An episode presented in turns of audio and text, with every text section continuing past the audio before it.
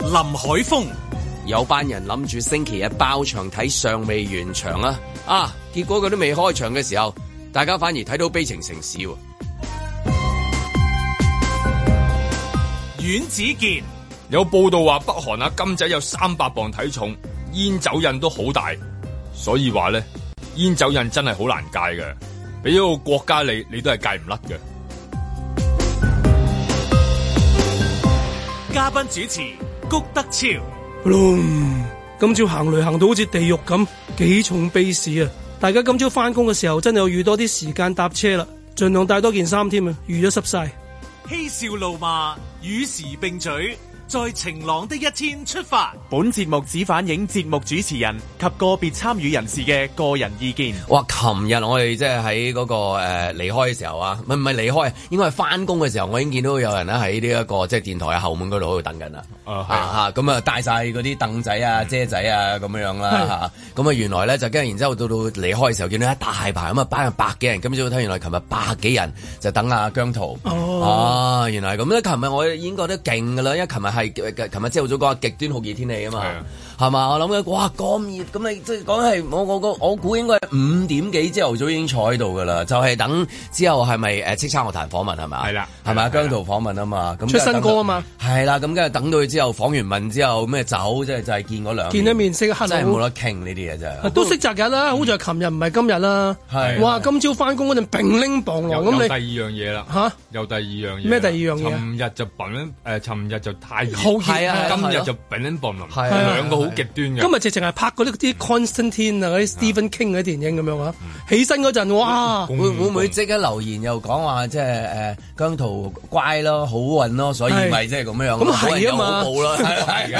啊 咁係啊唔係，嘛。我都諗緊頭先翻嚟嘅時候，如果話今朝早啊，即係譬如今日先至係嗰個叱咤樂壇訪問嘅，咁、嗯今朝早會唔會佢哋都會風雨不改咁樣約定咗喺一啲地方一定要出現呢？咁樣我相信會㗎，都會，會我相信會㗎。極端嘅酷熱又好，極端嘅雷姜糖就一定會㗎啦，係我覺得會嘅即係有關當局會唔會話喂你哋唔好喺度等啊，或者佢哋咁啊改嘅唔知啦啫，咁係有咯。有關當局就公司就就準備咗水俾佢哋啦。哦係咩係啊，係嘛因為即係驚咁好㗎而家係啊係啊，因為係因咩為唔係因為因為真係太熱啦。尋日咧見到好公司係準備咗水㗎。有啊，有真係㗎有有個大風扇喺度。哦，哇，好好啊幫幫喎！手哦我因嗰為陣時喺度翻工咁多年，都有人喺門口等，未有個啊水分個水。你都未有過 啦，係 咯，哦你我都有都啲朝頭有早嚟過㗎，都係冇我未見過喎。因為有啲我最近見到關於水就係話叫大家飲水慳慳水啲喎，哦，係啊，係啊，係啊，係我啊又會係啊誒真係，唉，係啊所以真係做姜糖真係，所以啊姜糖咧好咧，咁所以咧所有嘢都好啊善良所有嘢都好啊，所有嘢都好啊所有嘢都好，連我哋咁電台啲水都好咗，啊因為有有有誒姜糖扶老攜幼，係啊有時你琴見到佢日即即係係我有幾個見到細蚊仔咧，我諗即係個個令到大家 range 係好闊㗎歲數啊，係好闊好係係闊，即係我見到咦係誒祖孫三代嚟嘅噃，咁樣咁，所以都都係嘅。有天氣咁熱，不咁啊過大家可能遮嘅相對嚟講咧，就係如果今日嘅話，即係假如係今朝早嘅話咧，咁我諗會少啲咁多得啦。嗯即係譬如琴日咁啊樣好熱天氣嘅咧，好熱天氣覺得頂到啊嘛。但係行雷閃電有另外一種嘢。呢個真係極端天氣，琴日就極端酷熱啊嘛，嗯今日嗰啲係唔知係極端恐怖定係咩啦，總 之即係嗰啲音音效啊，真係好勁。今朝瞓醒唔係鬧鐘醒嘅，係 bass 打醒我好嘅，似好似係誒半夜已經開始啦。係啊， 係啊咁係樣啊喎，好似發脾氣咁樣喎， 係咯。四四五點就嚟㗎啦。好似有嘢想發脾氣咁樣，好驚！我即刻扎醒邊個邊個發佢係脾即氣，係咕咕聲開始，係咯，想嘔嘢咁樣啊，好似養咗大嗰啲嗰啲蛤毛公嗰啲咁樣咧，所以所以都係好嘅。琴日就發生咗呢件事，唔需要喺外邊，即係你都唔知啲雨幾時到噶嘛，啲大雨屯門嗰啲好似已經落咗大雨添啊，係係咯咯，，仲即係有可能水浸添喎。咁啊，風雨不改嘅一啲活動咁樣，咁啊誒，有啲朋友可以繼續進行進行嘅，進行嘅係係咁有啲未必得嘅， 係啊咪先係係嘛？你話你話風雨不改，我都諗緊啫嘛。啊，將來佢哋過咗二十年、三十年之後，會唔會即係話姜濤再接受訪問，會唔會風雨不改咁多人喺度咧？咁樣樣會會會有有啲可以哎會，有啲有啲未必得啊，係啦另外一啲有啲未必得嘅。anyway，咁就係風雨不改，我諗你翻工係啊一定得噶啦，翻工啊，我咁咁中意翻一定唔係得啊一。定要翻啦，啊冧樹一定要翻打風啦，都照返啊你你就算話琴日講話極端天氣嗰啲酷熱咁樣，雖然話嗰啲即係勞工指引咁樣部分嘅啲行業，咁但係你啊去到尾都係一定要翻㗎，係咪係一定要翻㗎？咁你即係未去到話去到話打風啫，係咪？咁即係話佢好似阿谷講話，哇行得好勁喎，係啊今日要睇個預多啲勢好似即係如果睇戲嘅話咧，應該有嘢唔掂嘅，應該。風雨欲來山滿頭嗰啲咁樣嗰啲係咧係，即係好似有嘢 back 係咪？即係如果電影裏面畫面係最勁 po ending 噶啦，係啊，真係 po ending 啊呢啲。嘢噶啦，即係鋪食神歸位咁我哋之前嗰啲嚟㗎啦，即係如果套戲九十分鐘，係七啊零分鐘嘅嚟㗎，呢個係朝頭早，即係大家即我係我諗雲裏邊係咪見到啲嘢㗎啦？係啊喂觀音有嘢啊有嘢啊咁樣嗰啲觀音啊，有飛咁船啊。？我哋都會受嗰啲音效嘅一啲影響，而令到我哋行為上嘅改變，譬如可能戴嘅啲語句都會重型咗啊。係因為你個你個你個音效太勁啦。係啊，唔係要俾面啊， 我大家我。我哋又會憑我哋嘅即係話誒誒睇嗰啲天文台嘅報告，即係佢會話俾你聽，你知道一啲知識上面啊、信息嘅，你會知道。但有陣時有啲感覺嘅係會影響到你最大聲啦、畫面啦，見到個天係咁啊，你自然呢個反應大啲。唔係你你人哋都搞到咁啊！你今朝如果仲係輕即係裝上陣輕裝上陣，跟住濕晒 咁樣，你咪人都有抵死啊！你係咪啊？都唔使聽天文台講，今朝你自己都你唔聽知天文啦台，。聽雷啊，咪係咯，即係有起數位望一望個天都知今日大件事所以啦我。奇怪，見到阿阿阿阮之健今日冇涼鞋，係咯我哋點解今日慣常，但係你今日你就帶雨褸，整件我覺得雨褸正常貴下係啦，係即係你係受到嗰個音效。我係諗咗好耐魚啦，要炒噶嘛，但我諗諗下都係唔係啦，因為第一件事唔着，唔知幾時着啦，係咪？ 第二件事就係、好似行到咁，都係時候要掹出嚟着下咯喎，咁樣點解咁大膽咁啊唔着涼鞋咧 因為我對涼鞋擺喺公司上邊，啊即係上次整濕上次咗，濕咗咧就擺咗喺度，係啊咩咁所以就冇攞到，咁係今次就咦，哎呀咁樣，咁就好再加彩埋今今朝就未係露出魚。再加埋咧，我再喺門口觀察咗一輪係嘅，就咦都係好似落唔出咁嘅。即係啊，大家目測嘅感覺唔同啊，係咯，即係有啲就會感覺上哇嚟啦嚟啦，嚟啦有啲又覺得冇乜嘢。唔係感覺都係似嚟嘅，所以我都係好急步咁樣，即係快快脆脆啦咁樣。咁但係即係嗰種感覺就我都唔係嗰種驚嘅感覺大過佢係咪真係落出嚟嘅？成日砰砰聲啊，嗰啲後邊有啲閃電啊嗰啲咧，即係呢啲係有啲驚驚地啫。你諗住哇出門口會唔會會唔會即係突然間突然間大啊嗰啲咧？呢啲咪就係啦。咁我諗呢段時間就喺嗰啲誒屯門啊，或者依家話離島區咧已經就誒、呃出咗啦。嗯咁啊，天文台喺琴日嗰個酷熱咁啊，加咗個極端啦，提醒大家啦。咁即係咁今日嚟緊呢幾日嗰個即係話天氣嘅反常，佢有冇啲咩字眼提醒大家咁樣？有冇新啊嘢啊係唔係喎但係佢好得意喎，佢咧又話今日短暫時間係會有陽光嘅喎，哦，OK 嗯即係話而家你黑到咁咧，又見到啲 S 型嘅閃電咧，最到話下午又會話有翻陽光，有啲耶穌光咁即係走係你啦係啊啦，睇試下先，搏下先，又睇下影唔影到啊！喂聽又話，但係去到禮拜誒四五都好似有翻啲陽光喎，係好得意啊！即係依家嗰個， OK，即係咁即係真天係氣夠晒極天端係咯，啦我天氣哋好話極端咯。係啦，係啊夠晒即係唔好諗極咗端啊落雨咪你咁落幾日，咁佢真係可以嘣咁轉頭就太陽。但係都都幾夠膽喎，好似琴日咁就已經去到極端酷熱啦嘛，嗯即係好似茶樓咁樣咧，大啊大點大點 嚟咗， 特特點點嚟咗頂啦點咁，咁突然間頂點上面突然間整咗個新點，就重點一頂頂點咁啊！即係你你再都勁認啲會點啊？係咯，即係極端突然間咁，好似呢個極端個極不端過冇理由喎，啊！再再大啲就係誒火鴨絲炆米嘅咯喎，即係 你即係要唔啊係點嚟㗎就要落落單嗰啲係啊啊，落單唔係即係嗰啲激突 嗰啲啊，夠極啊，嗰係啲啦字要出即係現㗎如果咯天。氣再一啲誒極端反常嘅，五月尾咁嗰個六月字初啫嘛嗰個字咗用到幾多個去係啊，升級？而家六月初，配未合未五返月尾已經整咗個極端啦，係咪？咁仲有成個今日六風月一號仲有成個風季未到噶嘛？個風季裏面有啲嘢極端過極端都唔係好奇嘅啫。可以喺前邊後邊加啲咩字呢 square 啊咁嗰啲啊，渦輪增壓啊，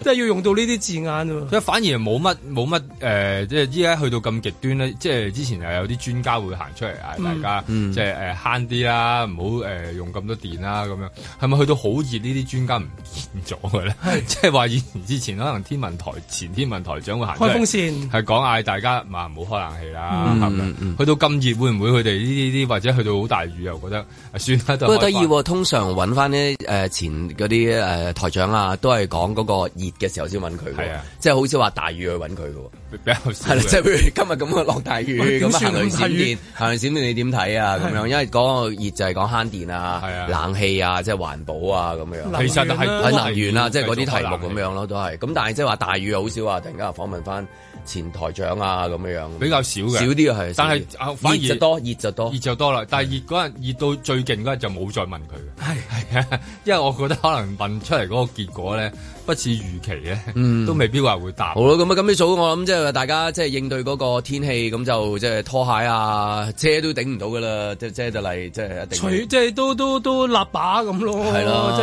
係點都循例揸住把啊係咁啊樣。咁反而我諗就係即係如果中午繼續係咁嘅環境底下咧，咁即係話出去食飯嗰度就困難啲啦，咁樣係啦嚇咁即係唔知電台嗰啲廣告會唔會變咗就係嗰啲咩送外賣啊， 係啦係啦 即係嗰類咁樣。呢個時候就發揮佢最大嘅作用，大過你話雨遮同埋雨靴同埋拖鞋添啊。盡量唔出去呢個啦最緊要添係啊，啊最緊要就係搞掂你。不過希望就即係晏晝嘅早， lunch 如果係咧就早啲誒，早啲嗌撳定，早啲撳定，因為我都試過啊，落雨嘅時候啲公司同事喺度嗌咧，唔送啦。不不不接了。係啊啦，就係又係又係又餐係廳都係啊勇哥勇哥係嘛啊勇哥又勇哥又出嚟現啦，泰係啦泰山都唔知啊有喂啊我都試過十一點幾咧食水餃啊，所有水餃售罄喎。我話朝頭早十一點幾啫喎，你未包喎，哦我啊我唔知喎，不接了喎，我已經即係十一點幾咁咁有時候樣。你誒諗住諗住撳咧，大家同步諗住撳嘅時候咧，就係、通常都係未必撳到，可能而家由早餐嗰下咧就開始諗定或者撳定先。所以所以咧近年細個教即係屋企人教啊落雨啊攞遮啊咩水靴啊雨褸啊咁樣，咁依家唔係諗呢樣嘢先，係啊諗住嘅 lunch 揀揀外賣先啊，諗住搞掂個外賣先。揀下外賣有邊度有着數先，咪好多着 數啊嘛！而家睇邊間有同埋着或者數，邊間又又夠誒、呃近係肯嚟嘅，係係係因為而家好多就係唔都要肯計下嚟嚟到好食係啦啊，嚟到仲要 O K 嘅，咁係樣因為你都知啦，啊因為因為好多咧，有時係落雨啊，整定咗啊，擺咗喺度咧， OK 嗰個温度係差好遠㗎。喂，誒、應該係咪今朝早都可以講下關於運動嘅項目啊咁樣係啊？啊所以雖然去到呢啲月份嘅時候，有一見到兩個字好似真係好敏感咁樣係啊啊，但係我哋真係講 sports 嗰、個啊，當然係 sports 嗰、個，係啊即係足球啦，好好睇啦，即係啱完咗啦，咁即係今朝早啦，摩連奴啊、羅馬搞掂咗啦，係咁樣真係犀利啊咁樣。咁另外就係籃球，當然係阮之健冇講過喎。佢上一次係啦講過咪對上一次嗰個東岸係嗰個啊，三比三咁但係啦，聽朝早你翻唔翻工㗎？八點半繼續啊，繼續啊你翻嘅，翻嘅咁係啊你你一路做節目一路睇波嘅會。誒，係咪啊聽咗係嘛撳定先啦，因為咁難得，熱火係終於係嘛？咁啊，即係出線兩個古仔都係應該係講緊嗰啲振奮人心嗰啲啊，係嘛好振奮即係如果足球又係即係話，係嗯即係我意思唔係講緊即係話誒阿阿哥迪奧拿即係嗰種即係係嗰種用啊緊即係曼城係啊係啦係啦，係佛朝中嗰啲咁啊已經係做坐定粒六咗㗎啦。咁，但係反而有啲就係咦你你揸住即係少林足球嚟㗎係，你揸住一一紮紮係啊係嗰扎牌，即係由你睇你睇你睇嗰 NBA 啲係 NBA 啦更加啦啊係啦。今年呢一個嘅即係誒東岸嘅冠軍係嘛，更啊加係嗰種嗰種感覺啊！越哇睇到個人咧係熱血沸騰嘅，即係好好難熱火沸騰，係啦，即係會會辣親嘅嗰種嗰種好感覺熱血啊！好熱血嘅，咁成班都喂被揾淘分汰。零鐘講定係翻轉頭先講啊，袁子健翻轉頭講啦。好。在晴朗的一天出發。真係流滿大汗啊！你睇四把風扇啊，熱啊嘛，熱到黐立立，黐到濕晒，真係好辛苦啊！ It's crazy hot today at 42 degrees. It's going to be one of the hottest days ever. 飲多啲水，淨係飲水咯。咁好似而家冇乜人咁啊，去人哋啲鋪頭門口企一企，都唔好入去，企喺我外邊，拋人少少冷氣涼下嘅啫。咁啊，由頭濕到落腳啦，濕晒啊條褲都冇啊！我頂唔順咪走埋啲陰嘅位度唞唞翻唞翻幾個字咯，係啊，都係咁做。係都 OK 嘅。冇 OK 都要 OK 啦，頂唔順啊，大佬真係熱到係咪先？十日都唔完啦，係咪？咁大熱天時，梗係好啦，係咪？熱到成身，我 T 恤都着唔到，你睇下我嗱，淨係着住呢個好似好威猛咁樣，其實唔係係太熱，我唔想開住個 button，但係都要，因為太熱啦。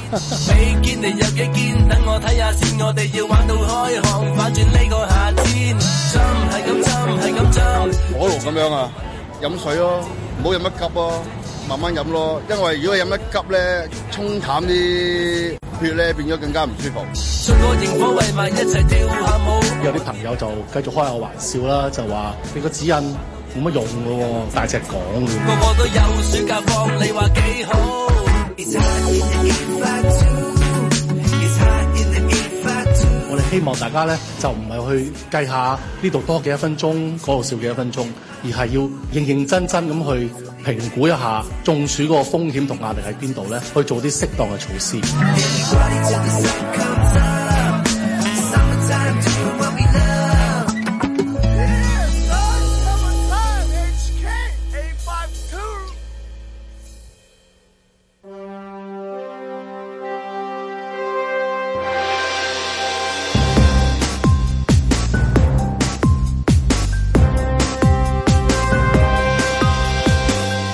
林海峰、阮子健，嘉賓主持谷德超，嬉笑怒罵，與時並舉，在晴朗的一天出發。咁啊，一時口快，頭先將嗰個嗰個嗰個嗰個菜果調轉咗嚟講啊！我腦一路諗緊摩連奴如果能夠創造嗰 個嗰個神話就好啦，嗰個奇蹟就好啦。其實就唔係，其實西維爾啊掉低咗啊，即係呢一個羅馬咁樣，咁就唉。 咁都係咁噶啦。係咁，但係但係係啦，講翻講翻籃球先啦，係等下熟啲啊你嗰邊好似熱血啲啊啊啊！阮子健阮子健嗰邊係嘛？ 喂今年真係 NBA 嘅，我諗睇東岸啦，即係睇完嗰個東岸之後，又覺得哇，即係一個勵志古仔嚟嘅，係成個勵志古仔，因為即係熱火呢隊波係打，本來打唔入去季後賽啊，老八即係第八名，終於捱到一個位，一個出線權，然後一路打，將所有勁旅全部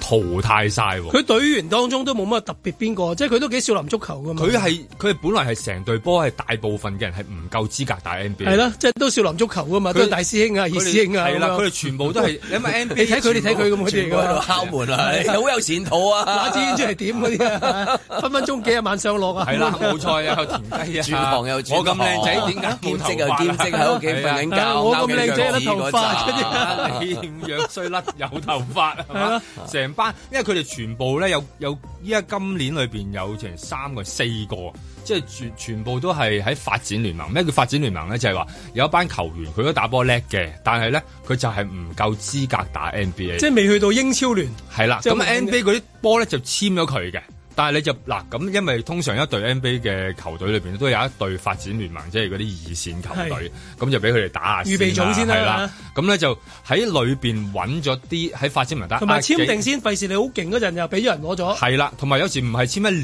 年嘅合約㗎係，有啲合約好怪嘅，直情係你覺得係好苛刻嘅，一點樣定係辣㗎啦，十日、二十日，我睇下你打得好唔好啦。咁樣、嗯有啲係冇人工，或者個人工係極低，即係玩呢樣嘢嘅喎。即係我俾你出下場啦，兩分鐘啦，三分鐘啦，咁打唔打啊咁樣？即即係差唔多係咁。咁呢一班咁嘅人。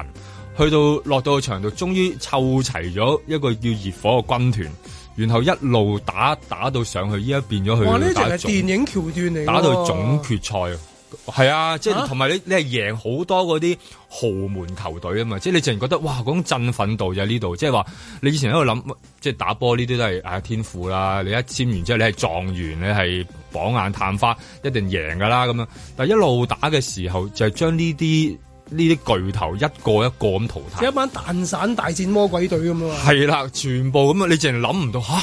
又贏又贏，即係令到全個地球嗰啲眼鏡係跌晒嘅，甚至啱啱打完嘅嗰場對即係賽係咪爾有啊說服力嘅咧？有說服力嘅，即係因為頭三場已經贏咗人哋㗎啦，再加埋即係之前嘅好多球評家咧喺度評熱火嘅時候，贏嘅機會咧係大概百分之三嘅啫，百分之三。係咁佢就係將呢百分之三打到上嚟喎，今年裏邊。咁當然啦，有我之前講好中意嗰個球員啊，Jimmy Butler 啦，即係話謠傳係即係 Jordan 講私笑話嘅生子嗰個啦私生，子嗰個嗰個啦。咁又係，因為佢哋成隊波嗰種嗰種，即係熱火打出咗熱火嗰種感覺，即係呢隊波係不嬲都話好強調訓練啦、團隊啦，同埋係啦，即係同埋就係、即係講其他隊唔訓練嘅咩？唔係啊，以前阿 Iverson 講過話訓練。咩叫訓練？啊唔好講笑啦真係對住記者咁講啊，係啊即係佢名句嚟嘅，直情係。咁足球員都有啲係係啦，咁但因為冇辦法，即係你你係容容許嘅，我覺得有時候就係觀眾係容許天才懶惰嘅，嗯但係就即係你係平凡嘅人咧，我諗啊，只有只有用功同埋努力先係被准許，即係追究就係咁啦。佢就係靠呢樣嘢咁樣打上嚟。咁我諗講講熱血嘅程度係難得嘅，因為呢幾年嘅即係唔係呢幾年啦，呢十年嘅 NBA 都好流行一種即係幾個勁人集合埋一齊。我就希望衝衝個總冠軍翻嚟，即係以前好少噶嘛。你話好少話 Michael Jordan 啊，誒、湊齊啊啊啊卡麥隆啊，成班一齊咧攞冠軍，唔會嘅以前。但係而家呢十年係好流行咧，嗰啲勁人咧，唔知點解勁勁下咧，佢就中意咧啊！我哋三個一隊啦，我哋四個一隊啦咁樣，咁將啲勁人集埋一隊就衝個冠軍翻嚟。咁但係而家呢隊熱火就係話，喂成班。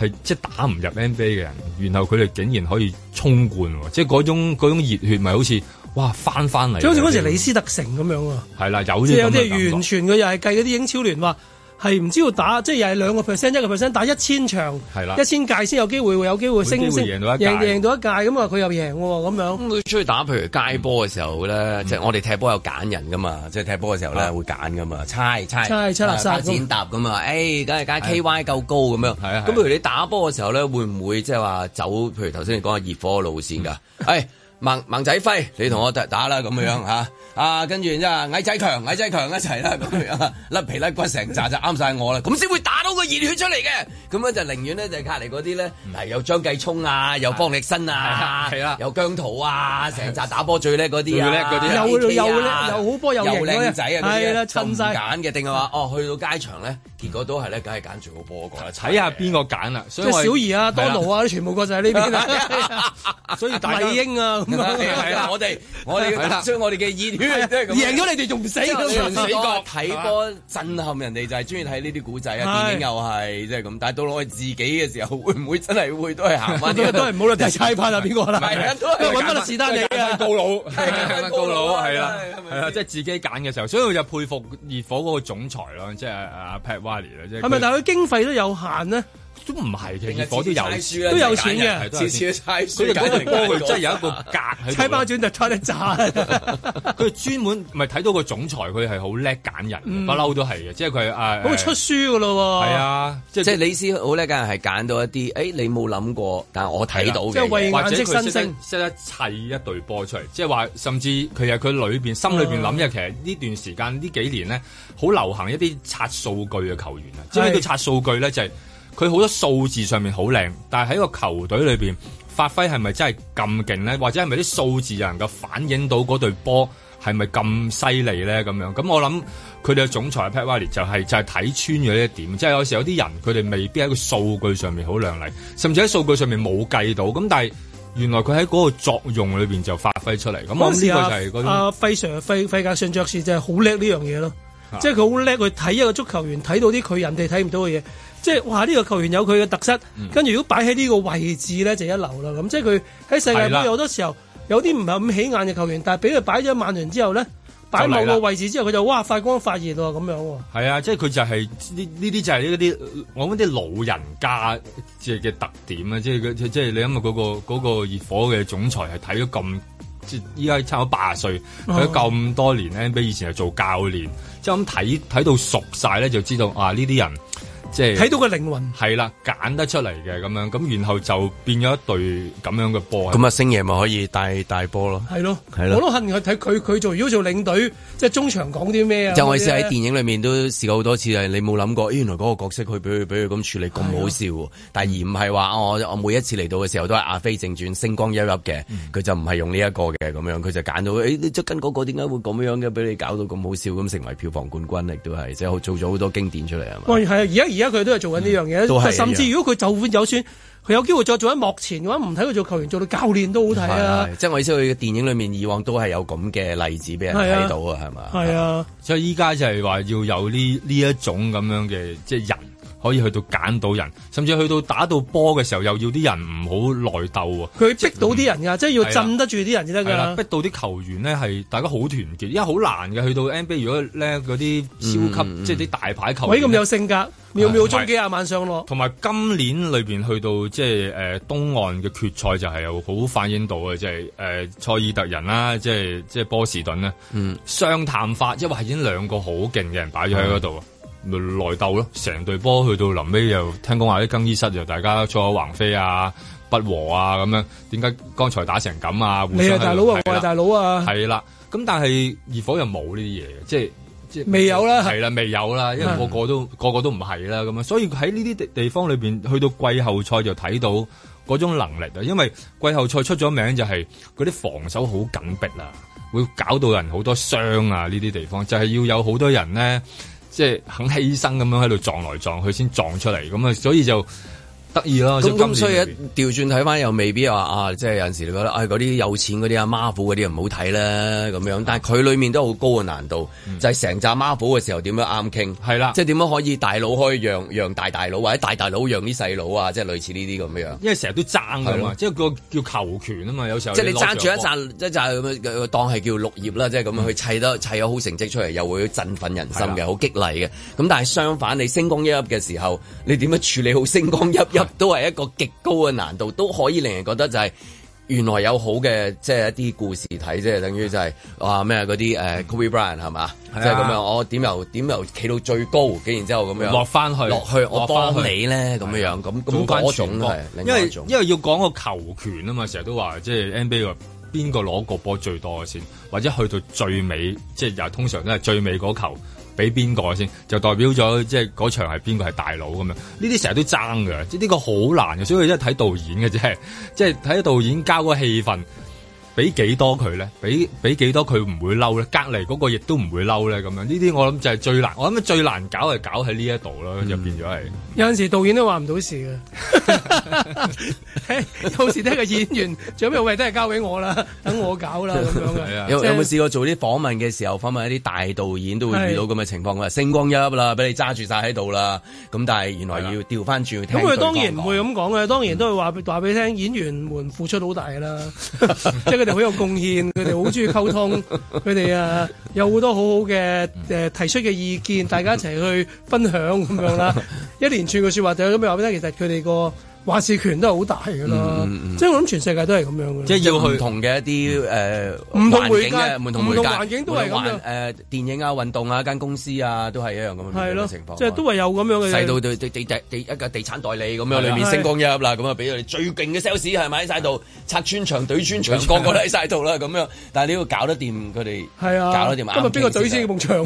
啊有嘅，有有啲個個作定隊，我隊作定係 隊先咁啊啦，作專長就作嘅咁啊，係咁係啊，咯個個擺都晒係照計啊，要一樣係咁樣咁咁嘅。呢啲運動嘅故事都係兩種個好睇啦，係啦係嘛一啲係你好勁嘅贏晒咁，或者好勁能夠傾得埋贏晒；另外一種就係你唔係咁勁，冇人睇好嘅，跟然之後嚼低嗰啲啊大衛哥利亞故事啊咁。所以我就覺得呢、個呢一、個 NBA 呢、一個即係佢哋搞生意嗰個模式係搞得好咧，即係每年都差唔多，好似俾佢揾到一種古仔出嚟講啊！係即係哦，上年可能就諗哦勇士。即係啊，點樣可以王朝再起咁樣？即係嗰個古仔係咁。嗯今年就係睇喂熱火點樣會喺百分之三嘅即係誒、呃嗯贏面裏邊打翻上去百分之九啊幾咁樣。即係你你每年都要啊度一個 drama，每年都要度到一個古仔，而下邊嗰人又實行到喎，又要 follow 到個古仔而啊旁。邊嗰啲講波嗰啲陪埋你去去到講嗰個古仔，我就覺得哇！即係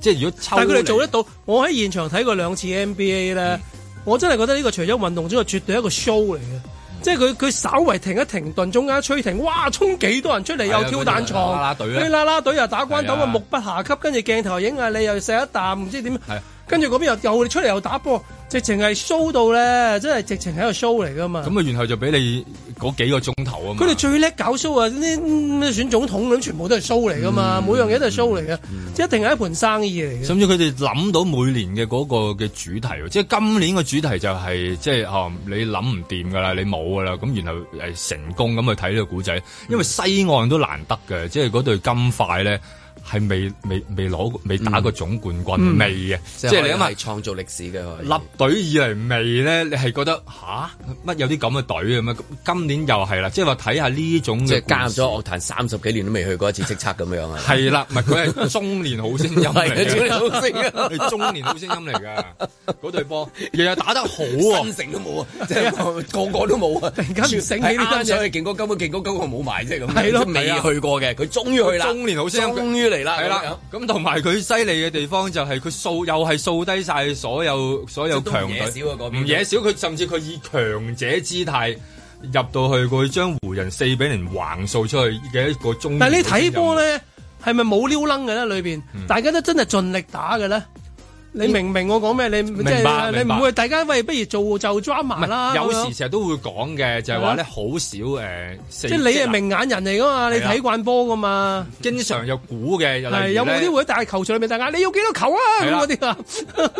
通 兩常粒夠唔夠咁樣？係啊，大聲嗌噶嘛，冇呢啲㗎 嘛係嘛冇嘅，冇嘅唔係不過唔係嘅，有時係諗下咧，你會覺得都都有啲特別嘅，例如即係一場波誒、呃季後賽七場贏四場贏啦咁樣，咁好少話四場贏晒就掃人哋走，又真係好少可嘅，因為即係覺得喂，咁你四場贏晒之後啲錢邊個分啊？咁嗰場有冇翻睇翻錄影帶？譬如嗰啲嗯物啊，長長短短啊，即係咁樣，然後暗號喺裏面嘅。特別多不和 嘅嗰場，特別多嗌殺㗎。你見到嗰啲咧，大家唔望大家㗎，哦係啊好 OK，OK 好少嘅。通常都會嗱，最好好似東岸咁啦，打到七場咁啊，即係銀紙又賺，收視又賺，咁啊，然後咁你講下銀紙收視賺啊，咁即係佢而家足球嘅產業勁啲定係籃球產業勁啲嘅？即係如果喺地球上面，如果球員貴就係籃球貴嘅。籃球貴啲添㗎籃球貴㗎，籃球哦係貴咩過，即係當即係年整體大家當談年論啊、 Kobe 大數據啊 Bryant 同，即斯朗係係 Kobe Bryant 有即係即係講啊，或者佢佢賣嘅相關嘅產品啊，足球勁啲定係籃球勁啲？如果全個地球啊美式足球原來係最勁啊嘅，美式足球都係好勁嘅都係啊係啊又係好犀利全世界未必嘅啊喎，全世界未必，但係全世界攞最多錢嘅運動員係拳擊運動員，拳擊係啦係拳擊拳擊運動員 OK，OK 即係以前阿阿阿 Mayweather 係啊係係啦係啦，佢即係嗰哋一個拳一拳運到嗰頭個啊大佬就，但我意思係我哋譬如香港人睇嘅時候，即嗯係咁樣，你感受到足球比較即係狂熱啲啊，定籃球？我諗全球嘅人數上面應該係足球足球嘅係咪啊？係啦，我係咯，我諗啊，即係但係籃籃球，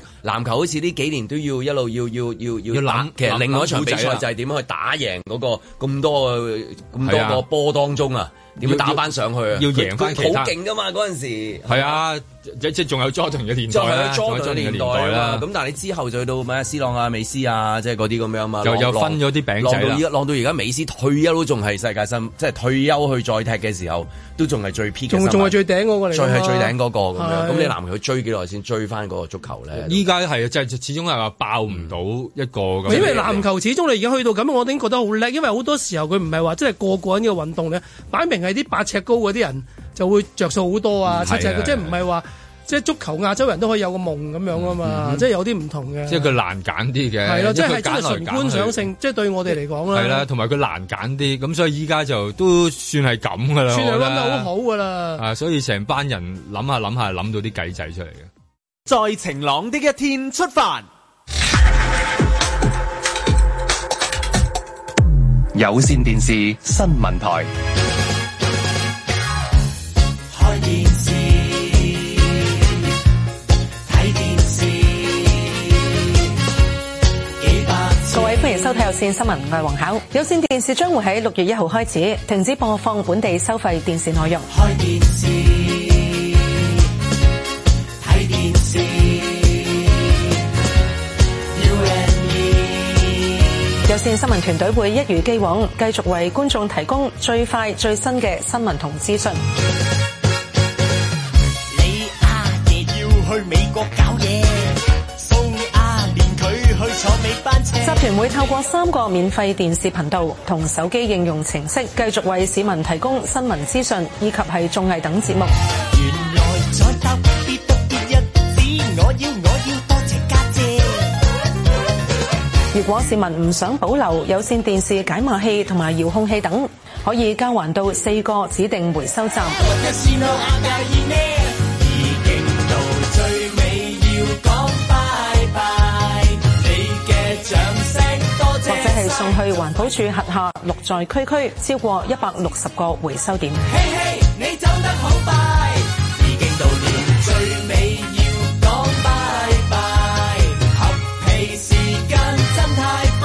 要繼續收睇有線新聞嘅製作，可以透過大氣電波收睇開資訊台。多謝大家對有線嘅支持。 걱정이 만남 기고 갔단다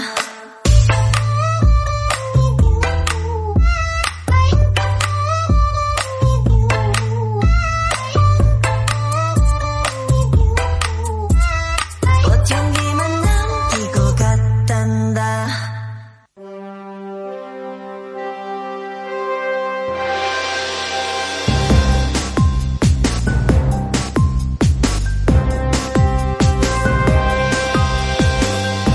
林海峰、八十三歲嘅阿爾帕仙奴第四度做老豆啊！二十九歲嘅女友證實懷胎八個月喎。嗱，八幾歲人會唔會對住個女朋友講 yes I do 啊？就另外一件事。最重要嘅就係 do 到先有意義。阮子健、馬斯克到訪中國，仲話食咗個滷水拼盤添。啊，呢啲嘢有冇含義嘅咧？滷味應該係滷水鵝啊！嘉賓主持谷德超，多得拆主力長單嘢唔少啊！琴日成朝聽到晴朗喺度係咁講對穿牆，搞到我成日都眼眉跳，唔知仲會搞幾耐添㗎，有排 跳。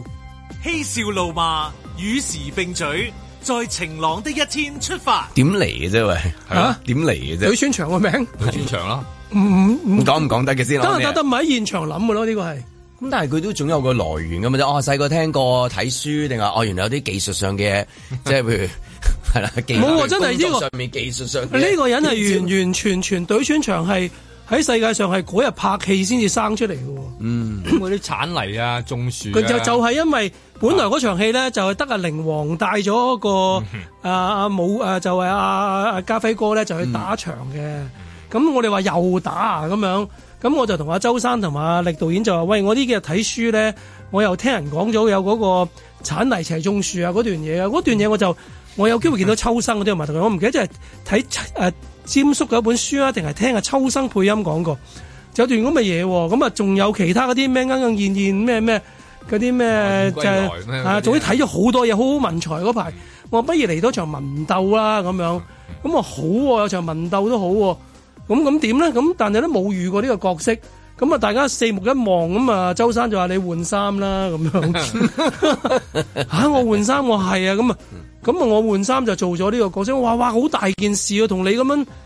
即係嗰陣時咧，我埋過下位，但係話咁重戲未試過噶嘛。咁佢話試啦，咁樣，咁啊做文狀元咯。咁啊，你個朵叫咩啊？咁我話我係嗯我係隊王之王 啦，又隊穿牆啦，咁就係現口隨口噏嘅。哦係係咁啊隨就咁啊出現咗一樣咁嘅就名咯就有個對穿牆係啦，有一場叫叫就出現咗呢個世界上出現咗一個叫隊穿牆啊，嗯就估唔到影響到今日康城啊係係啦、西貢啊、 太古城甚至太古啊城啊，，係而家咯。火燒連環船喎，係咯二手樓價都俾你懟埋落去即。係而家如果再拍《唐伯虎》，就會出現隊王又有鑿穿牆啊、拆穿牆 啊、或者係還原牆，啊還原牆啊，呢幾個呢幾個學派同出埋現咯尚未完場，尚未 完場好嘢，係啦。喂，但係你頭先講嘅嘢就係你即係有埋個位啊，啊但係周生嗌你嘅時候，我未試過嘅喎，係啊我真係夾硬即係頂唔係我唔硬知上做唔嘅喎做到啊！咁重戲，係即係同同佢係一個，即係嗰場戲裏邊，我同佢兩個係主角，我都話後邊係詹叔啊、鞏俐啊、佩佩姐嗰啲影帝影后喺晒後邊做報警版喎、我我喺前面同佢對隊連埋噴血噴咗三四日喎、你噴咗幾耐咧？因為我見你嗰嗰篤血真係噴得噴咗哎兩日，含嗰啲川貝枇杷膏撈嗰啲紅藥水咧，噴咗兩日，噴到成隻眼紅色啊，染到。哦但係又係我自己攞嚟衰嘅，即係噴啊得唔我好 sell，咩即係我 sell 嘅。邊有人之前係咁樣噴血嘅啫？即係係啦能噴咁能係能夠噴咁嘔長時間嘔十九幾兩血咁樣，嗯咁係點樣啊？周生，我咪揦住個水壺噗噗一次俾佢睇，話好啊咁 樣。咁從此我就要噗噗兩日幾嚟嗯啊咁樣咯。即係呢啲係自己攞嚟衰。咁但係都係一個都係一件即係幾好啊！好多人都記得嘅事啊。咁啊誒，其實呢一節咧，本來應該咧就係我哋都係應該講噶啦，係就係講體育嘅。係繼續咁樣講啦頭先講緊 NBA 之後咧，就應該講下講到就係體育台嘅咁樣。係咁啊嗱，如果大家要聽嘅話，就扭去八八一咁係啊，啊因為咧 Keyman 同埋李德能咧就喺八八一嗰度咧接受緊訪問。我哋啱啱仲用咗好多暴力企圖留住佢哋，我啊唉哋真係咁樣但係就俾人哋有咩面拉啊？返你話過去咁我哋見到即係 K 寶體育台即係其中個靈魂啦，即係啊，尤其是啊啊德德嗯德能啊李德能即係先由生頭到尾係咪係應該咁講係係咪？由頭到尾啊咁咯領軍人物 啊！你頭先講嘅一啲畫面，令我諗起會唔會即係話嗰陣時嘅體育台，我哋細個睇嘅時候，由開始到依家，佢裡面都有啲咁可能性，就係嚟啊，你得㗎，你上嚟啦，你做啦。咁結果嗰個冇諗過，真係做到主持又做咗，或者成班人冇諗過做咗咁大型嘅一個節目，又搞到個嘉年華，即係類似咁樣樣。有線直情就係咁樣啊嗯一路都係有啲有咁啊線都嘅係古咁仔樣嘅，嗰陣時係興咁樣啊，都即係點解今日講因為有線今日就完啦，三十年即係啊，我哋同僚話齋一個朝代嘅終結，嗯， 即係係一個時代，啊啊呢個時代嘅終結啦，即係。但其實有線電視都，我覺得以往就話無線電視台嗰個訓練班係一個少林寺啊嘛。咁、其實我諗，我覺得有線電視都係為香港都係一個少林寺嚟，無論喺運動方面嘅產品啦，即係體育台裏邊出嘅人啊，新聞咁台啊嗯新聞台啦。你見到其實無線而家我哋好多散落各個台裏邊嘅一啲幕前嘅人都係嚟自以前有線娛樂台㗎，係嗯嘛？都即係仲有台前幕後好多人都喺有線嗰度走出嚟嘅。嗯嗰陣好自由嘅，因為佢都佢都摸索緊啊嘛。包括我都係啦，我我自己第一次有機會做電視嘅主持，都係喺有線㗎。佢一嚟就俾我做現場節目啦。係啊，係啊就係體育嘅。唔係㗎，一個咩談情説性啊，講哦關於性嘅節目啊即係哦㗎。床上邊嗰啲嘢嘅。又有啲床啦，但係講下笑咁啦。啊嗯嗯有位性學博士同我一齊做咁，咁任哦我有啲邀印象，有啲印象。任我邀請嘉賓，咁啊蘇文峰啊嗰啲都係因為嗰陣時我葡式蘇文峰捉佢上去，咁亦都開始咗蘇文峰嘅銀色生涯生涯 嘅，係啊，嗯即係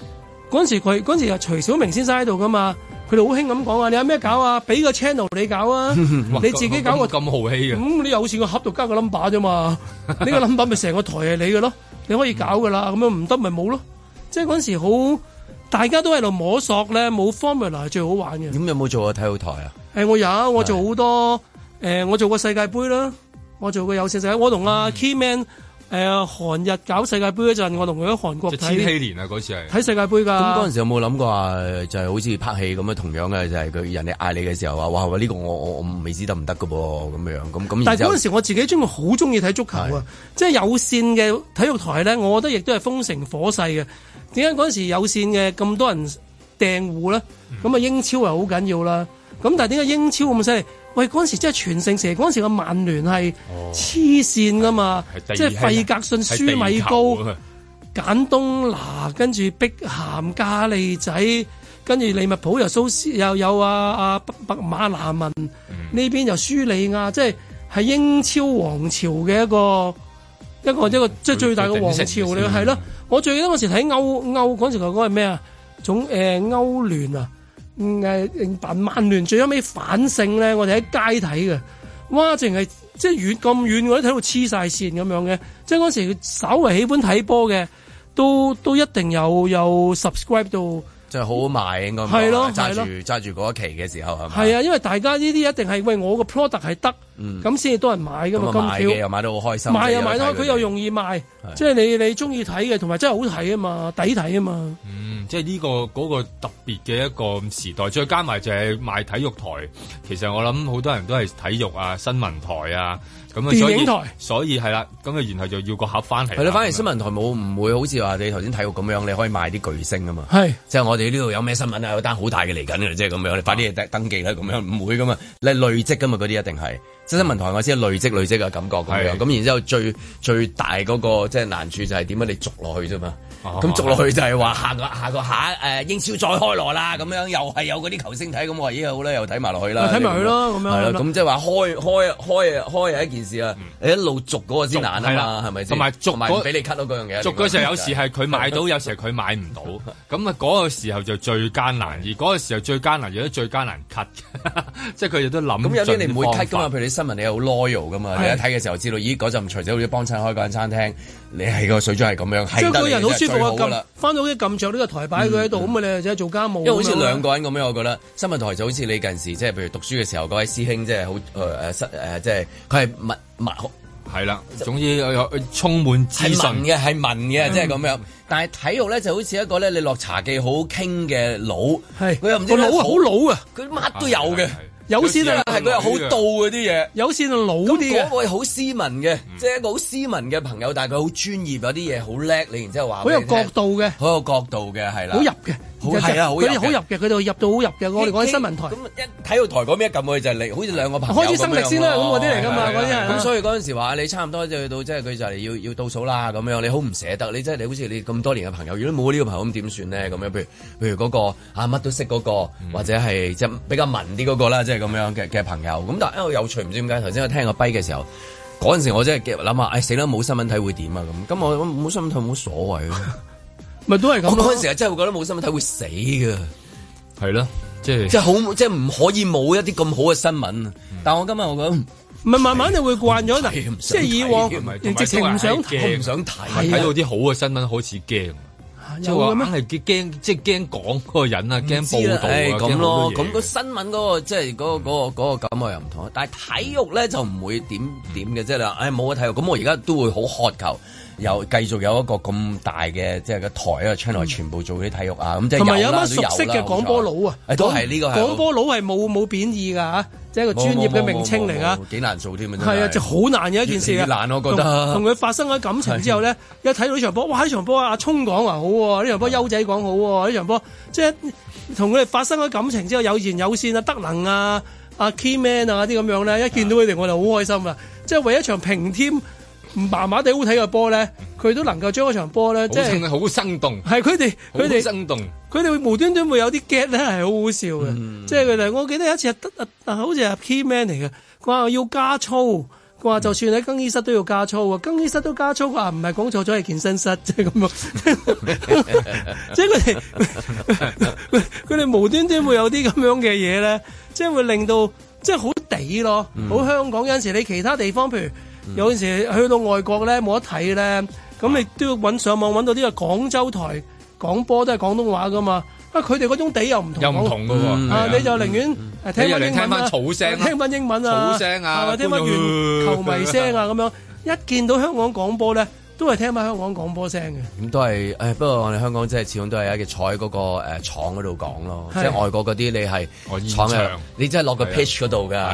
企喺個 pitch 所以嗰哎好度過爭好遠啊癮，我同阿啊我同阿阿 Keyman 嗰年去世界盃講韓國，最後尾準決賽就入場講啊嘛。好開心我同阿 Keyman 兩個，因為佢係得咁多個位啊，就變咗真係我要講四號交俾八號啊嗰啲啊嗯嘛。我哋附近啊，全部係啲名宿嚟㗎，你真係會見到嗰嗯啲即係 let's say 啦，即係唔係比利啦，即係嗰啲級數嘅一啲其他球員就咧，好啊似你附近 Keyman 上次睇世界盃咁樣，左右隔離全部都係。係啊咯，全部係佢哋嚟嗯㗎。咁同埋你係啊真係點解我哋現場睇到好多嘢咧？即係現場你見到球場發生嘅嘢，跟住你會誒立到呢邊邊個球員喺度準備啦，呢邊個教練喺度做啲乜嘢啦，對面教練喺度做啲乜嘢，你會立到好多其他嘢睄到晒嘅啊㗎即係好似馬場啲馬迷咁咯。見到阿馬主同個個騎師傾嘢喎，咁嗰啲咧有警嗯即係嗰棍個啊。戰術有啲改動啦。係啊係啊，現場立嘅嘢多好多，同埋個氣氛當然又好唔同啦。即係依家就係就係啦，即係能夠喺去到現場就梗係好啦。哇！韓國隊贏波嗰日，我哋夜晚邊度都唔去，就企喺街，因為啲韓國嘅妹妹啊，好熱情噶。好好睇㗎。係啊，你真一係一走埋恭喜佢，講句唔知我唔記得講句，大開面國咁嗰啲咧， 佢就攬住你我覺得㗎。係體育台咧，係即係嗰個即係最豐盛嘅時候咧，係你我即係話睇體育啊，係多過時間你去做體育嘅，即係你本身真係即係而家我哋都運動，大部分啲人嘅運動時間比較，我覺得多近時多咗多咗好多，多咗好多，尤其係疫情之後啦，整體上係係多咗好多嘅，咁咯，咁咁但係即係我嗯嗰覺陣得嗰陣時睇睇係睇好多。，個個都好因好為波足睇。嗯球啊、籃球啊咩，就算你唔你唔熟嗰啲啊，即係咁你要，因為佢 有個唔係你訂咗翻嚟啊嘛，係啊你訂咗翻嚟你係啊，你你撳下撳下，咦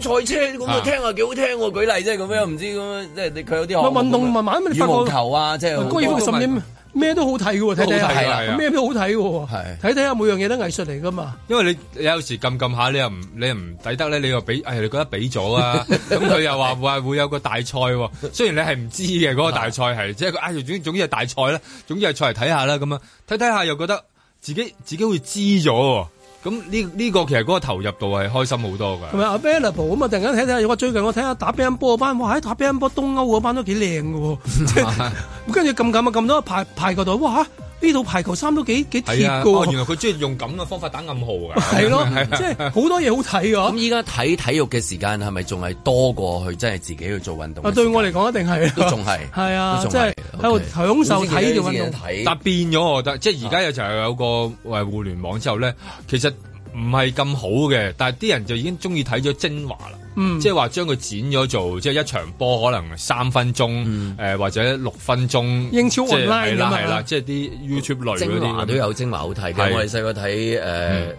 新聞報道嘅精華都係得分幾，但係分幾就有一個經典嘅出嚟係嘛？但係而家好普即係遍即係因為呢個變咗主係持做咗嗰個分幾鐘嘅稿哦寫，得好咁亦都係爭好喎遠嘅係。係啊，每一次個分幾組個精啊即係華都我係好我明先生啊係啦啲咁樣係啦嗰啲係啦但係而家係嗰啲咧係冇乜人講嘅，但係純粹係剪接嘅啫，就剪到場波可能由一個鐘咁剪到得翻幾分鐘咁樣，好似大家都慣咗去睇咗呢一樣嘢咁啊，即係話中間嗰啲戰術啊、點樣部署啊、點樣組織啊，好似所以有陣冇時晒掟咁嗰啲嘢，佢佢喺度壓住你，你一定睇晒有係個啦好處喺度嘅，即係我係啦訂咗啊嘛，俾咗月費，咁佢坐喺度睇，一路 loop 住睇咁啊。同埋你真有個好係處學到好多噶嘛，即係例如睇籃球咁啊，即係哦，原來呢個叫三角戰術，就係咁樣打噶嗯啦。細個真係唔知噶嘛，我 Jordan 打個三叫三角戰術，嗯你係唔如果唔係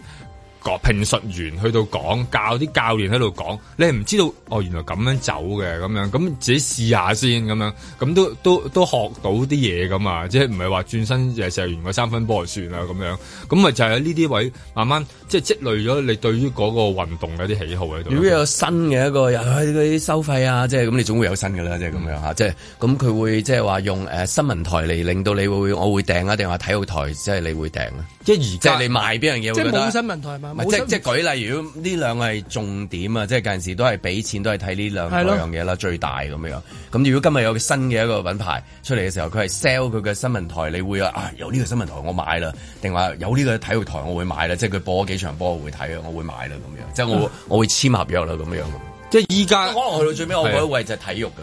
都係啊都仲係係啊，嘅係嘛？係啊即係香港我講緊係嘛呢 個台應承我，原來係冇新聞台冇得簽啦。但係體育嗰度咁樣，體育係啦，即係始終都係大賽事係吸引 咁。在晴朗的一天出發。點樣睇為之百分百？我哋嘅着眼點咧就係佢能唔能夠符合到我哋嘅標準。咁我哋嘅標準就喺晒啲法例裏面、啲作業守則裏面。嗯咁嗰個標準係講一啲安全嘅標準。去修補一樣嘢，就點會係一定一百分百可以等嗯於冇穿之前嗰個狀況咧？咁。嗯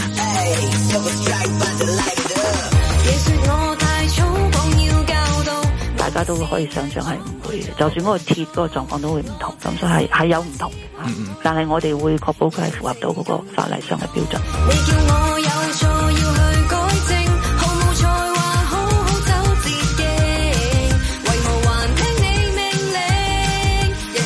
如果幅牆咧拆嗰個部分咧，佢就唔係話拆到去邊邊嘅，佢即係近窗邊嗰個位咧，嗰、個結構牆係黐住個窗嗰度咧，係承托住個窗邊上邊有一個橫梁嘅。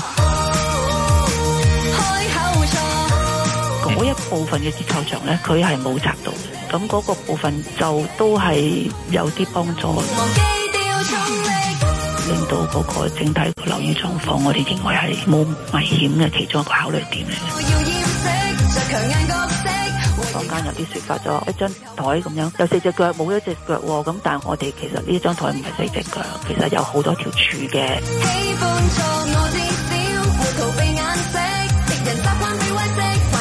佢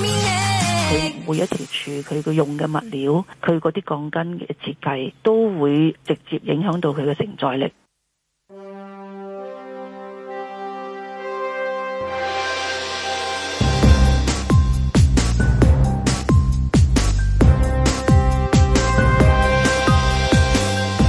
林海峰、阮子健，嘉賓主持谷德超，嬉笑怒罵，與時並舉，在晴朗的一天出發。哇！眨眼已經九點四十四分啦，嗯咁啊，今日咁好有阿谷喺度，梗係要聽下有咩介紹啦。誒，睇下劇啦，好唔好啊？好啱啱唔去啊，費事啊，驚麻煩。唔係電影 院誒，暫時咪佢一講嘅話驚 啊，係啊驚影響咗部戲啊，係嘛？ 咪遲啲我仲未未未有睇到啲咩新戲嗯喎，有幾套新戲嚟緊。但係呢輪啊，即係電視劇嚟講咧，六月就係季尾啊嘛，比較緊張啲啊。我最我有兩套我一路都 follow 緊，即係同美國同步睇緊嘅戲咧，都分別啱啱播出咗最後一集啦。嗯即係 Succession 就全個系列完咗啦，最後一集。咁另外 Tesla 嘅第三季嘅最後一集都播完啦，嗯啊冇命啊呢鋪我話你聽。 ，OK。咁啊，你有冇試過即係啊？有冇機會咧？第時啊，唔知會唔會有人撮合咧？你同嘟姐一齊做嘅節目，即係大家講講下講講劇係嘛係啊，即係你有個共通點啊，咁樣啊係嘛？誒、我我聽阿朱嘟姐講劇咯哦，哦即係佢有另外一款人，厭啊先啊唔係我佢有另外一款人，佢佢又唔啊係啊話講嘟姐嗰啲係講講曬個劇嘅喎，係係即係佢會講晒嗰 個劇嘅情節啊啲咁嗯樣，即係譬如我聽咗個劇好睇，我聽完個大致上之後咧，有陣時我就未必再聽落，因為我唔想聽到好細節噶嘛，嗯即係另外一款港劇咯。 ，OK，即係譬如好似嗱，我哋講翻呢兩個啦，即係 Succession 同埋誒 Ted Lasso 啦，兩個都最後一集啦。咁大家都知道我好愛 Ted Lasso 噶啦，咁佢最後一集都仍然係佢真係好討厭啊！第三季係每集都令我笑，同埋每集都令我喊嘅，即係佢繼續係做緊呢件事嘅。咁啊，佢嘅最後一集同埋 Succession 嘅最後一集咧，正正就係我覺得兩種電視劇嘅極端啊！即係 Succession 咧就係一個。最現實、最現實嘅 ending 啊！即係現實生活之中，你覺得會係發生嘅嘢，佢就發生喺佢呢集呢套戲嘅 ending 度。Ted Lasso 咧就係、童話式啊！即係邊有咁容易㗎？呢、個世界邊有咁簡單㗎？邊有咁 happy ending 㗎？咁好嚇邊有咁美好啊？Ted Lasso 就係俾呢樣嘢你啦。咁呢樣亦都係點解我咁愛 Ted Lasso 嘅一個原因啦。因為現實生活就已經好多 frustration 啦嘛。係即係我都係想喺電視啊、電影裏邊誒真理贏一仗啊，有啲嘢開心下，咪美好下咁樣咯。咁啊輕鬆啊嘛，再加係咯埋。，啊就係佢講翻，譬如講翻 Succession 啦，佢佢由開季嘅第一集都係講個豪門啦，跟住有幾個仔女啦，有個好惡嘅老豆啦，究竟邊個會繼承佢呢個生意啦？咁啊去到呢一季嘅季頭就已經話俾你聽，呢一季將會係最後一集啦。咁所以呢，就呢一季一開始就已經有一個好重大嘅事情發生咗啦。咁我都係採取唔講晒啦嚇咁但係都係有劇透啊，所以如果你諗住睇耐而你未睇嘅咧，你睇翻另翻八八一啦，唔該。會你頭先講嘅會唔會有啲觀眾係即係誒，我不嬲喺現實生活當中我贏開，所以我好中意睇 Succession 嘅。係係啊，有我諗誒，即即係結局裏面咁殘忍嘅就係就係哎 呀，真係咁咁令人真係嚇神神傷嘅，真係開心啦咁。同埋係咪呢啲人應該贏咯？咪呢啲 人啦，即係咪就係呢啲擦鞋嘅，誒唔顧廉恥嘅，就完全冇原則嘅，咁咪呢啲咪先係贏家咯咁樣。咁但係我知，咁我生活中亦都見到好多呢啲贏家，亦都係冇乜才能，但係因為佢做呢啲側邊嘅嘢做得叻而贏啊嘛。但我見得太多啦嘛，咁、嗯所以我就。但係有兩派人啦，有啲同朋友同我一齊睇呢個，我一睇完呢集之後，我哋即刻就有啲喺美國，有啲喺加拿大，我哋通電話、通通 WhatsApp 就，我話我就哎呀，我有啲漲漲然咁樣，但係佢哋就話啊，我好滿意喎、佢哋最後尾嗰度投票嗰度，我好似有份投咁樣喎，我個心都卜卜跳喎咁樣，咁啊，所以啊，咩人睇乜嘢啦，就我自己就麻麻地咁樣完嘅，咁樣咯。咁依家即係即係呢啲戲慢慢會冇，會唔會去即係話啊完啦？嗰嗰個失落感會唔咁佢會有第二啲嘅，只不過就係呢一個完咗，同埋即係究竟佢係咪一個神劇咧？對我嚟講，ending 係好緊要啊嘛。咁即係而家佢呢個哦，佢你你咁樣完法咧，就我諗對好多人嚟講仍然係好滿意㗎啊嚇。即係對我嚟講，我就唔會擺喺我嘅最深愛嘅系列裏邊啦，因為我唔覺得佢對個世界會。我好煩嘅，我覺得睇完之後會唔會對個世界美好咗咧？我就覺得唔會嘅，即係好多人睇完之後話，咪就係咁咯，做人咪就係要咁樣咯，係嘛？你話 P P K K 咁，第時你咪發達咯，係 嘛？你咪成功咯。咁你睇 succession 都係咁噶啦，咁樣咁我都會種咗啲唔係幾好嘅果嘅嘅啊種子喺度啊。即係個內心會因為咁就覺得呢個就係個標準啦。同埋最佢一路咧，我都覺得哇個劇真係個個都好聰明嘅。突然間 ending 呢度開始啲人冇咁聰明，蠢咗啊！咁佢唔知係為咗就嘅 ending 令佢因為想出人意表而出人意表啊！咁、而令到啲人蠢咗啲咯。咁我覺得咁就變咗就肥皂咗啦，即係就不嬲都冇嗰種肥皂感噶嘛，就俾我覺得個肥肥皂做咗，即係啊啦係。即係簡單咗，用意去到諗咗。係啦，咁啊反觀 Ted Lasso 啦，你見到佢一路佢做咗三季咧，我覺得佢有趣嘅地方就係睇住佢嘅成長啊。由第一季拱出嚟，我覺得佢信心都唔係好大啦，budget 亦都唔係好大。咁講個美國嘅 football 教練去英國教佢英國教足球，教足球嗰啲只不過教佢係冠軍聯啫，咁所以嘅場面又唔係好大啊，又唔係好咁。但係問題慢慢開始佢成為咗嗰個串流平台嘅冠軍喎，影響力越嚟越大咯。第投二資啊，抌多啲啊。係啦，開始有似第二季又開始見佢打向英超聯進發啦。嗯，諗大啦，分係啊析㗎嘛。而第三季咧就直情第三季一路都有打英超 聯啦。咁你就見到開始講波啲係亨利啊、即係啲加勁利人加加利落去利啦維爾啊呢啲出現啦。佢最後尾呢幾集直情係對曼城喎、有哥迪奧拿喎、即係佢最後尾贏哥迪奧拿，走埋同加迪奧拿講握手 啊嘛，哎傾偈係係啊兩，個佢話喂唔好意思喎，哥迪奧拿話喂唔係講呢啲嘅我哋。我做得幾好喎。 係咯，佢唔錯啊，演奏好啊自然！不真過係我哋唔係講嗰啲啊，我哋講個球場裏邊球員能夠得到最大嘅發揮咧，就係、我哋最大嘅責任或者係咁啦，拜拜。嗯即係話喺，即係我都好勁啊！同埋佢聽 Lasso 每一集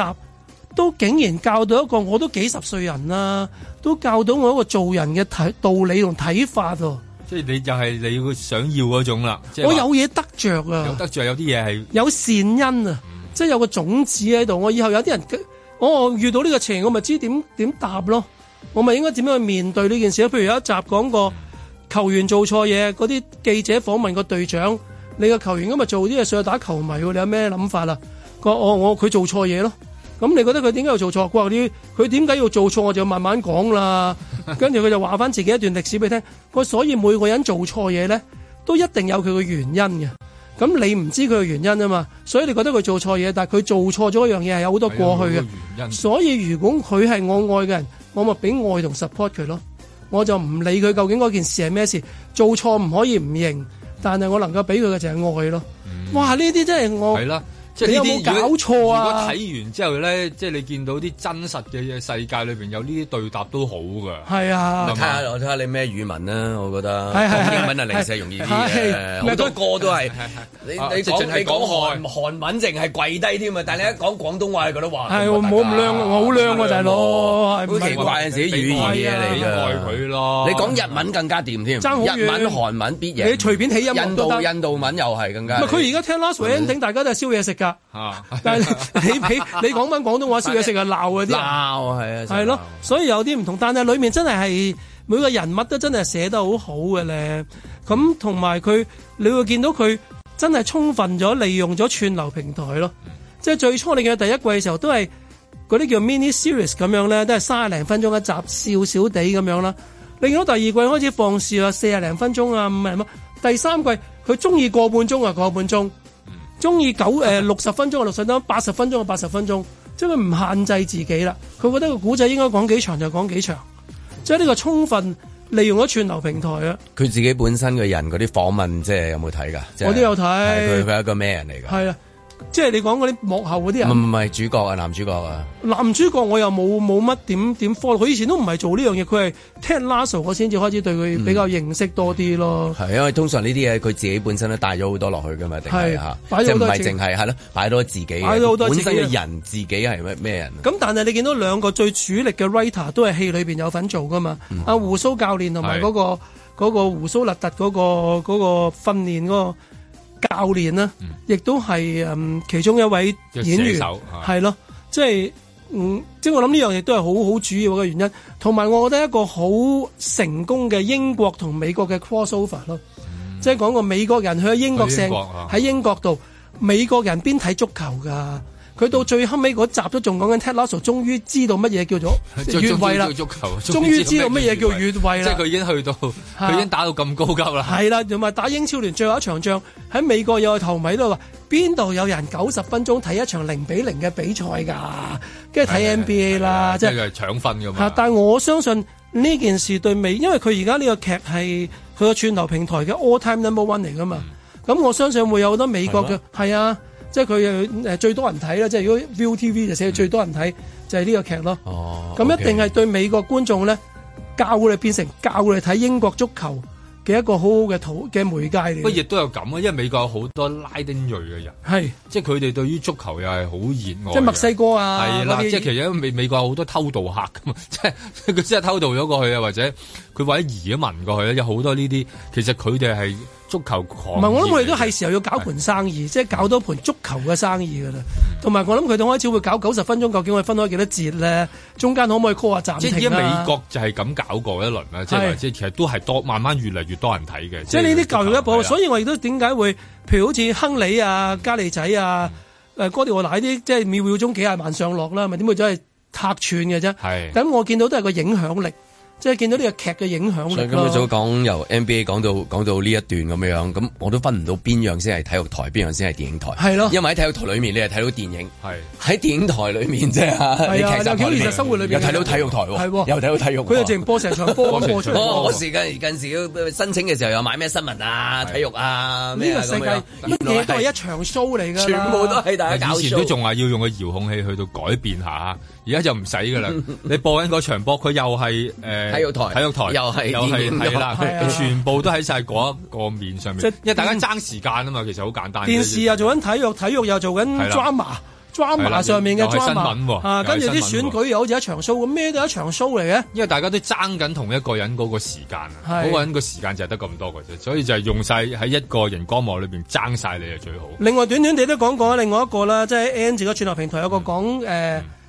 我嘅，有睇呢個相撲嗰個，我係即係商睇日撲聖殿，係啊，講睇日本呢啲咁嘅劇有個好處就係我唔知佢哋究竟係演員定係運動員嚟嘅，佢勁就勁在佢入邊嗰啲人個體態嗰咧碌髀同埋嗰個啰柚咧，唔係打相撲係砌砌唔到出嚟㗎。但係打相撲點解會咁好演技咧？佢最勁就係佢嗰個碌髀個個拎翻屋企食幾日嘅，我話你聽。同埋佢依一個個即係完全係冇收到係除褲嘅喎。係喎係喎，如果你係想睇嗰、個即係哇，嗰啲全部雙撲手啲大躉咧，因為 佢啊佢講埋佢平時訓練後啊去更衣室係啊，或者喺嗰、個即係屋企裏邊個雙撲嘅宿舍嗰度咧，佢裏邊嗰啲生活個啦啊刻嘛。畫嗰個生活啊嘛。係啦，佢裏邊哇，即係點樣去大便嘅咧？咁樣同埋佢個道場裏面寫嘅四三個字係叫做手破離。係啦，咁我啊翻去 check 下啦，哦，原來手破離係天下間所有學問咧，都可以用呢三個字去嗯佢就嗯解咗解釋嘅係守就守住傳統嘅嘢，破就係要靈活運用原本嘅嘢，嗯離就隨時準備可以離開